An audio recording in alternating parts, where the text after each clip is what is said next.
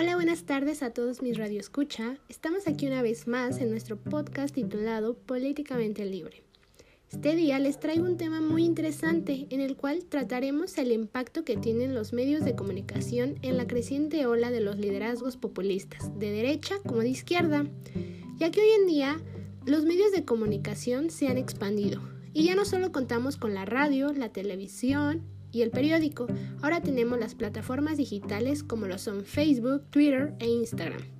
Por lo tanto, la difusión de información se ha vuelto de más fácil acceso, porque ahora con hacer clic en la página que te salió como anuncio o porque alguien de tus amigos lo compartió en Twitter o Facebook, la noticia se corrió.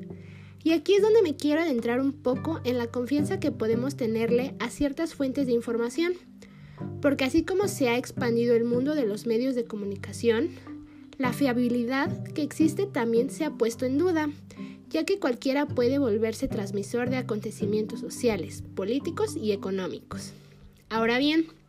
dentro de las sociedades con liderazgo populista, la cobertura mediática por parte de la prensa, las televisoras o las cadenas de radio han formado parte importante del ascenso a líderes populistas dentro de la política. Una extensa tradición de estudios ha demostrado que las élites políticas son capaces de modelar las percepciones de la opinión pública, ya sea a través de la utilización de señales como la identificación partidaria y encuadres imperativos basados en argumentaciones e historias emocionales. El giro que ha tenido la izquierda en América Latina, con lo cual los medios de comunicación en el centro de la escena política y de los gobiernos, se ha dado una ideología en donde las variables pueden ser radicales, en donde los mecanismos discursivos y legales orientados a cuestionar la neutralidad política de, los grandes medios eh, han buscado modificar las relaciones de poder en el sector. La confianza de la opinión pública en los medios de comunicación, como explican varios trabajos recientes en América Latina, Existían movimientos reformistas activados en torno a la democratización de los medios de comunicación, pero en la cuestión del rol de los medios en la dinámica democrática nunca había estado presente en la agenda pública. Sin embargo, es posible identificar dos grandes tipos de explicaciones sobre la credibilidad en los medios. La primera de ellas es la focalización en la fuente en el mensaje y aquellas que lo hacen en los atributos de los receptores, para estas primeras, las cualidades del emisor o fuente de la noticia pueden estar basadas en su experiencia, en su profesionalismo o en su objetividad, incluso hasta en sus modos superficiales como puede ser la apariencia. Esto puede afectar y persuadir e incluso influir en la formación de actitudes individuales hacia los medios. De esta forma, la credibilidad es entendida como una propiedad relativa, y fija por parte de la emisora. Una segunda interpretación que también se ha dado es aquella en donde se examina el rol de factores directamente vinculados con los receptores de la noticia, antes que con la fuente o el contenido del mensaje. Y bueno, en este caso, el punto de partida es que los receptores no sean sujetos pasivos o aislados, sino destinatarios sociales, los cuales evalúan al emisor e interpretan los mensajes según sus propios valores y actitudes. Dentro de la comunicación existe un fenómeno llamado la hostilidad mediática, la cual ha sido encontrada en una variedad de tópicos, incluyendo las elecciones presidenciales. En América Latina, el vínculo que existe entre la hostilidad mediática e ideología política se opera por medio de los conglomerados medios, que han estado históricamente ligados a poderosas élites políticas y económicas. Actualmente podemos ver que incluso los medios informativos han tenido que adaptarse a la nueva era. Los periódicos que antes salíamos a comprar a la esquina, ahora podemos encontrarlos digitalmente. Y esto ha traído consigo una gran apertura a nuevas fuentes de información y con esto la preocupación por la confianza en la información del Internet se ha consolidado como un tema de investigación. Y bueno, lo podemos ver más claro en el, en el, análisis realizado por los investigadores Stefati y Capella, quienes buscaron los factores que influyeron en la confianza de los medios en el movimiento 15 de mayo en España, en el cual, eh, con la intención más bien de promover una democracia más participativa, alejada del bipartidismo, ellos tomaron en cuenta a los medios de comunicación para saber el nivel de confianza que le tenían los ciudadanos a estos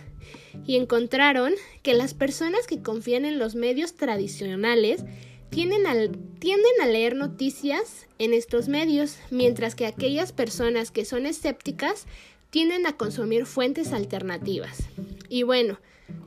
así podemos notar que la nueva ola de movimientos sociales en en red se ha intensificado el debate sobre la confianza en los medios tradicionales, dada la cobertura mediática de las protestas y la emergencia de los medios activistas y la consolidación de los medios sociales como fuente de información. Mm, miren, eh, para dejar esto más en claro y traer un caso aquí particularmente a México, quiero retomar el caso de lo acontecido el 8 de marzo del presente año, en la marcha realizada hasta el Zócalo Capitalino de la Ciudad de México, em, en donde en distintas fuentes digitales, como lo fueron Facebook y Twitter, se esparció la información y fotografías de, sus, de supuestos francotiradores en el tejado del Palacio Nacional, lo que trajo consigo histeria colectiva, tanto de las personas que se encontraban en la plancha del Zócalo,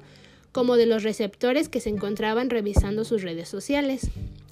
Horas después, el gobierno salió a aclarar por medio de los periódicos de renombre como El Universal y El Milenio, a decir que no eran francotiradores y las armas que se mostraban en las fotografías solo eran para derrumbar drones, no era una amenaza hacia las activistas y mucho menos hacia las ciudadanas que se encontraban en protesta.